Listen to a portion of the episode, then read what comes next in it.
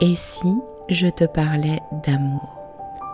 Ça t'est déjà arrivé, toi, de te demander comment font les autres qui arrivent à construire une belle histoire d'amour? Ou alors d'enchaîner les relations au bout desquelles tu tombes toujours du carrosse de l'amour, te retrouvant seul encore une fois au bord du chemin? T'as déjà eu l'impression que quelque chose cloche chez toi, ou t'as déjà eu peur que les choses se reproduisent encore? Peur de pas faire les bons choix? Que tu sois célibataire ou en couple, si tu t'es reconnu, alors c'est que tu es au bon endroit. Nous rencontrons tous à un moment ou à un autre des difficultés en amour, parce qu'on nous a bercé de beaucoup de choses fausses à ce sujet. Et il y a toujours un moment où cette personne si proche de nous vient toucher quelque chose de sensible en nous, une blessure, Bienvenue sur L'amour n'est pas un conte de fées, le podcast qui va t'apporter des clés essentielles sur les dynamiques amoureuses et t'aider à voir la merveille que tu es pour que tu te sentes légitime de vivre cette belle histoire d'amour dont tu rêves, plus inspirante et plus épanouissante. Je suis Amandine, ta coach en intelligence amoureuse, et ça me tient à cœur de te partager tout ça parce que l'amour a toujours été mon sujet de prédilection et je pense que tout le monde a le droit de croire en sa magie. On y va? Tu me suis pour laisser tes freins dans le passé?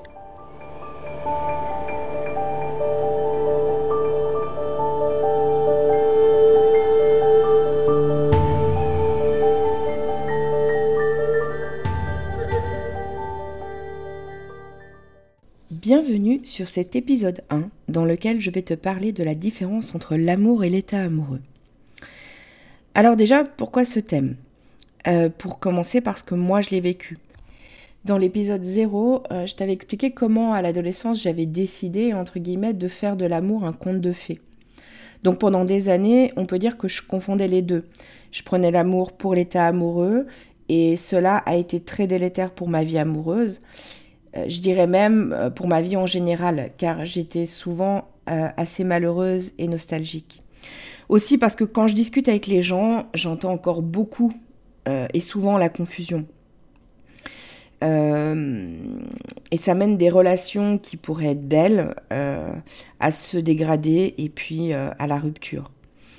Quand l'un des partenaires au moins repense sans cesse au début de l'histoire avec de la nostalgie, cherchant à retrouver les mêmes sentiments, il met sur sa relation et sur son partenaire tellement de pression qu'au bout d'un certain temps, euh, l'histoire se termine.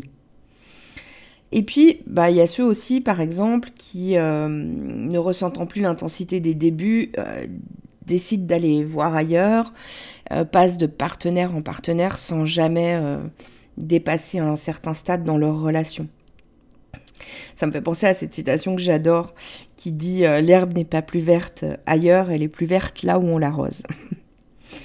Euh, en tout cas, si tu te reconnais dans, l'un de ces profils, euh, j'ai envie de t'aider à gagner du temps. Aussi à te donner quelques clés pour euh, déjà envisager tes relations amoureuses sous un jour un peu différent et, et te permettre de t'épanouir davantage.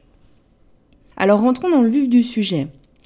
Je vais commencer par te poser quelques questions. Est-ce que tu t'es déjà dit qu'il y avait quelque chose de répétitif dans tes histoires d'amour, dans le sens où, par exemple, euh, l'autre t'aime follement au départ et finalement il s'éloigne? Ou alors peut-être que c'est toi euh, qui te lasses toujours au bout d'un certain temps et qui t'en va? Est-ce qu'à un certain moment, tu commences à vivre la grande nostalgie dont je te parlais euh, précédemment? Euh, pour ce que tu as vécu pour l'autre au, début et que tu essayes de tout faire pour retrouver ça, mais que ça ne fonctionne pas. Et puis découragé, un jour, tu te dis que l'amour euh, est terminé. Alors tu mets fin à la relation, ou alors c'est l'autre qui le fait, euh, quand ce n'est pas d'un commun accord. Et puis, c'est douloureux, d'autant qu'à force de répétition, tu peux te dire que tu n'arrives pas à aimer ou à être aimé sur le long terme. T'as déjà eu l'impression ou tu t'es déjà demandé si tu avais été réellement aimé par quelqu'un? Euh, parce que par exemple tu n'as jamais connu l'intensité magique dont certains de tes amis t'ont parlé. Alors là évidemment tu peux te demander qu'est-ce qui te manque, qu'est-ce qui va pas chez toi euh, pour parvenir à être aimé, à moins que tu te dises que euh, tu tombes toujours sur les mauvaises personnes. Alors grand scoop, si tu penses que l'amour, euh, c'est des papillons dans le ventre, que c'est être en fusion avec l'autre, que c'est un coup de foudre, euh, que, c'est quelque chose d'intense et de passionné, que l'amour, le vrai, dure toujours et puis que c'est ne même plus voir les autres personnes autour. Euh, s'il y a une de ces affirmations qui, qui te parle, il est fort probable que tu confondes l'amour et l'état amoureux. Et à mon avis, faire la différence entre les deux, c'est une sacrée première étape pour t'aider à transformer ta vie amoureuse à partir d'aujourd'hui. Donc au programme, évidemment, on va définir l'état amoureux et l'amour. Et puis je vais te parler aussi rapidement des étapes du couple, euh, même si je le ferai sans doute dans un autre épisode pour t'en parler plus en profondeur. Mais euh, là déjà, je vais t'en parler parce que ça t'aidera aussi à mieux comprendre. Je vais commencer d'ailleurs par ces, étapes du couple. Alors en fait, il y en a cinq. La première, justement, c'est l'état amoureux. Donc quand on rencontre l'autre, cette étape, euh, selon les gens et les situations, elle peut durer quelques semaines, euh, jusqu'à deux à trois ans. J'y reviendrai euh, donc plus tard sur cet état amoureux, mais cette période, en gros, on peut dire que c'est le moment où on a la sensation d'avoir rencontré cet être absolument parfait pour nous, celui qui est, fait pour nous, quoi, finalement. Après l'état amoureux, il y a la phase des désillusions. Euh, dans cette phase-là, on se rend compte que cet être a priori si parfait et si idéal pour nous, euh, ben, en fait, n'est pas si parfait que ça et pas si identique à nous non plus. S'ensuit la phase des confrontations. Donc, on a remarqué nos différences euh, et puis on cherche à montrer à l'autre qu'on a raison sur euh, tel ou tel sujet ou sur notre manière de voir les choses. Et on essaye de le, rallier à notre, euh, monde, quoi, quelque part, de l'attirer dans notre monde. Euh, donc c'est une phase évidemment où il peut y avoir de l'agacement, des conflits qui s'invitent au sein du couple. Il y a beaucoup de couples qui restent à cet endroit un certain temps, certains même toute une vie parfois. Mais alors après, il y a quoi? Quand on parvient à dépasser cette phase de confrontation, qu'on accepte la différence avec l'autre, euh, on peut la regarder comme une richesse, comme une complémentarité. Et puis on devient euh, un couple conscient dans le sens où on est conscient qu'on est co-créateur de, de la relation et de l'espace de la relation. C'est une phase de renouveau. Et la dernière phase, euh, elle donne lieu à un couple connecté où chacun contribue à l'évolution de l'autre, que ce soit au sein de la relation ou à l'extérieur. Alors je tiens à te dire que toutes ces phases, elles sont normales, elles font partie de l'aventure du couple. Donc lorsque l'autre commence à t'agacer ou quand vous commencez à être en conflit, c'est normal. Euh, définissons l'état amoureux. Donc cette première phase, cette phase d'état amoureux, c'est un état qui ressemble euh, à ce que je te disais tout à l'heure, même si chacun le vit et le décrit à sa manière. Mais les ingrédients, plus ou moins, euh, c'est des papillons dans le ventre, c'est des émotions très intenses, c'est la sensation qu'on a plein de points communs avec l'autre, souvent, et qu'on est dans une sorte de, bulle. D'ailleurs, très fréquemment, on peut laisser un peu les autres parties de notre vie euh, de côté à ce moment-là.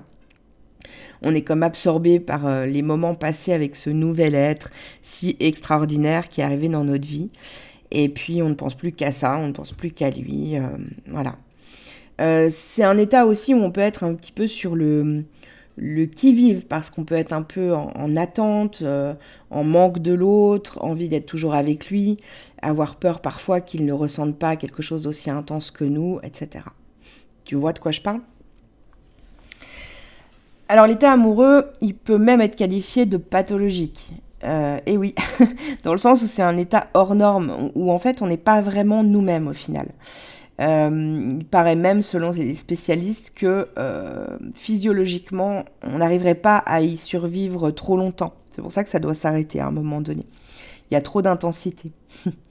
Euh, mais cette intensité, elle permet de créer des liens forts avec l'autre, de commencer à générer des souvenirs en commun. Et, ces liens forts, ils peuvent être le ciment du couple plus tard.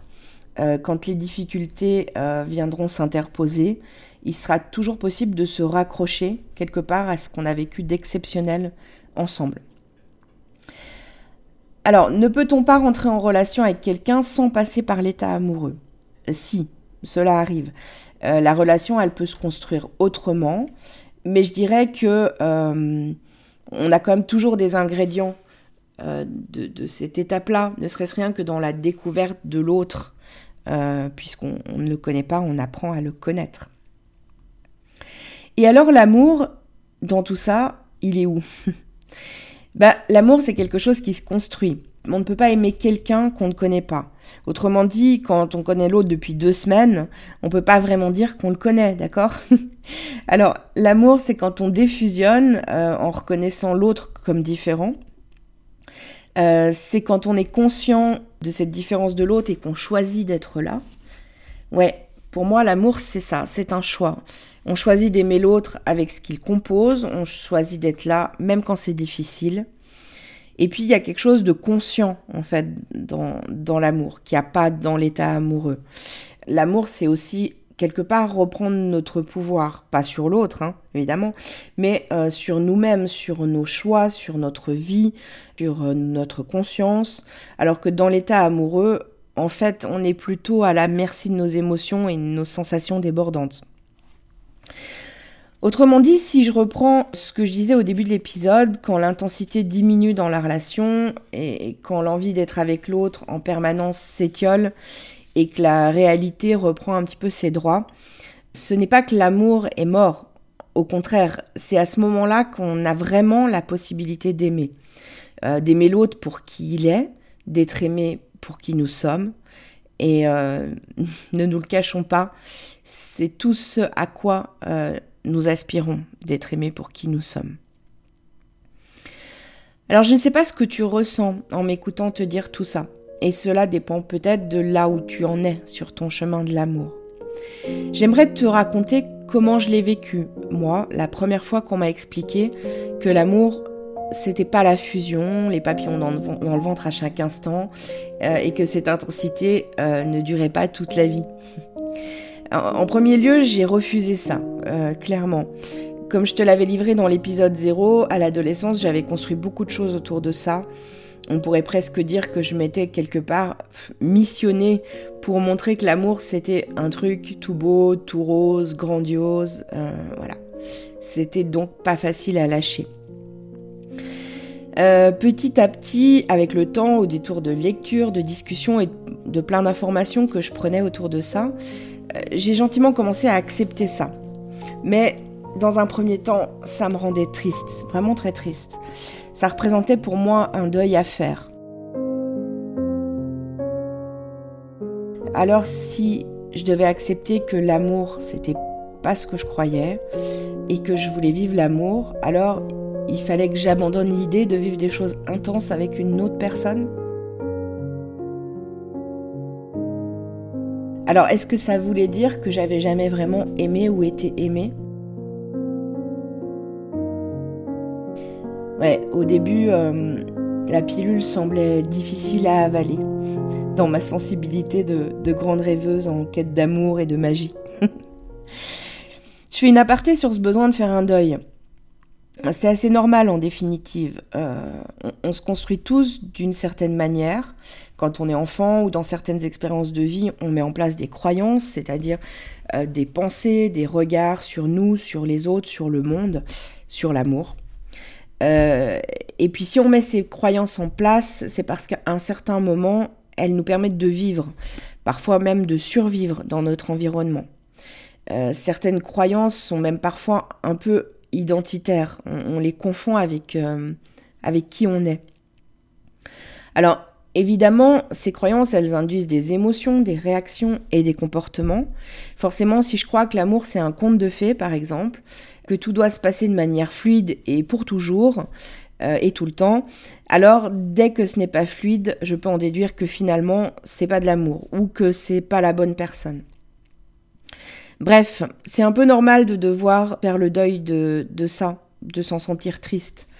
Puis au passage, la tristesse dans les phases de deuil, c'est le moment où on accepte qu'on doit vraiment laisser s'en aller quelque chose. Donc c'est important. Pour en revenir à ce que je te disais à propos de mon expérience personnelle, il y a eu un déclic à un moment donné. c'est que j'ai compris que cette intensité, euh, déjà, je pouvais toujours la vivre avec quelqu'un. Euh, j'ai juste compris que euh, je devais juste arrêter d'attendre que ce soit tout le temps, puis toute la vie. Et puis, outre la magie des débuts, oui, ça a ce côté magique de l'intensité, etc. Il y a quelque chose encore bien plus magique, quelque part dans l'amour.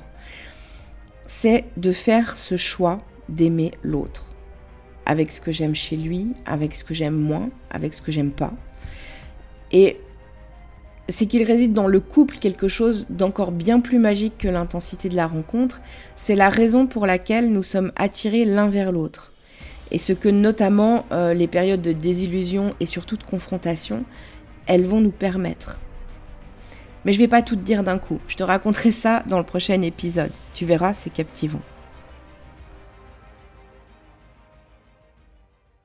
Alors pour terminer pour aujourd'hui, euh, j'ai envie de t'inviter euh, à te pencher un peu sur ton histoire amoureuse, te questionner euh, sur cet état amoureux et sur l'amour, à voir peut-être à quel moment ou à quelle période tu as vécu l'un ou l'autre. Je te laisse pour aujourd'hui, je me réjouis de te retrouver pour le prochain épisode.